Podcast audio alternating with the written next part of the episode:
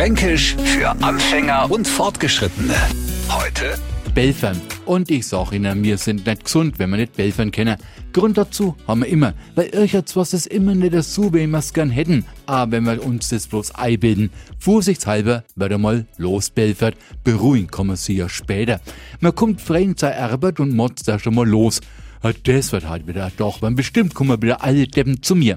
Am Abend stellt sie noch raus, das war ein ganz normaler Arbeitstag, keine Deppen sind auf den Schluss gelassen worden. Aber Hauptsache, wir haben schön Belfert. Und nur bevor man heimkommt, Belfert mal weiter. Ich sieh schon, wenn ich heimkomme, dann wollen's wieder das und das und das von mir. Komm ich denn keine in Rohlaun? Natürlich will keiner was von ihnen, alle lauen ihnen ihr Roh. Hauptsache, wir haben schön Belfert. Belfern, die urfränkische Art, erst einmal lautstark loszuschimpfen, ohne genau zu wissen, worüber und warum überhaupt. Fränkisch für Anfänger und Fortgeschrittene. Täglich neu auf Radio F und alle Folgen als Podcast auf radiof.de.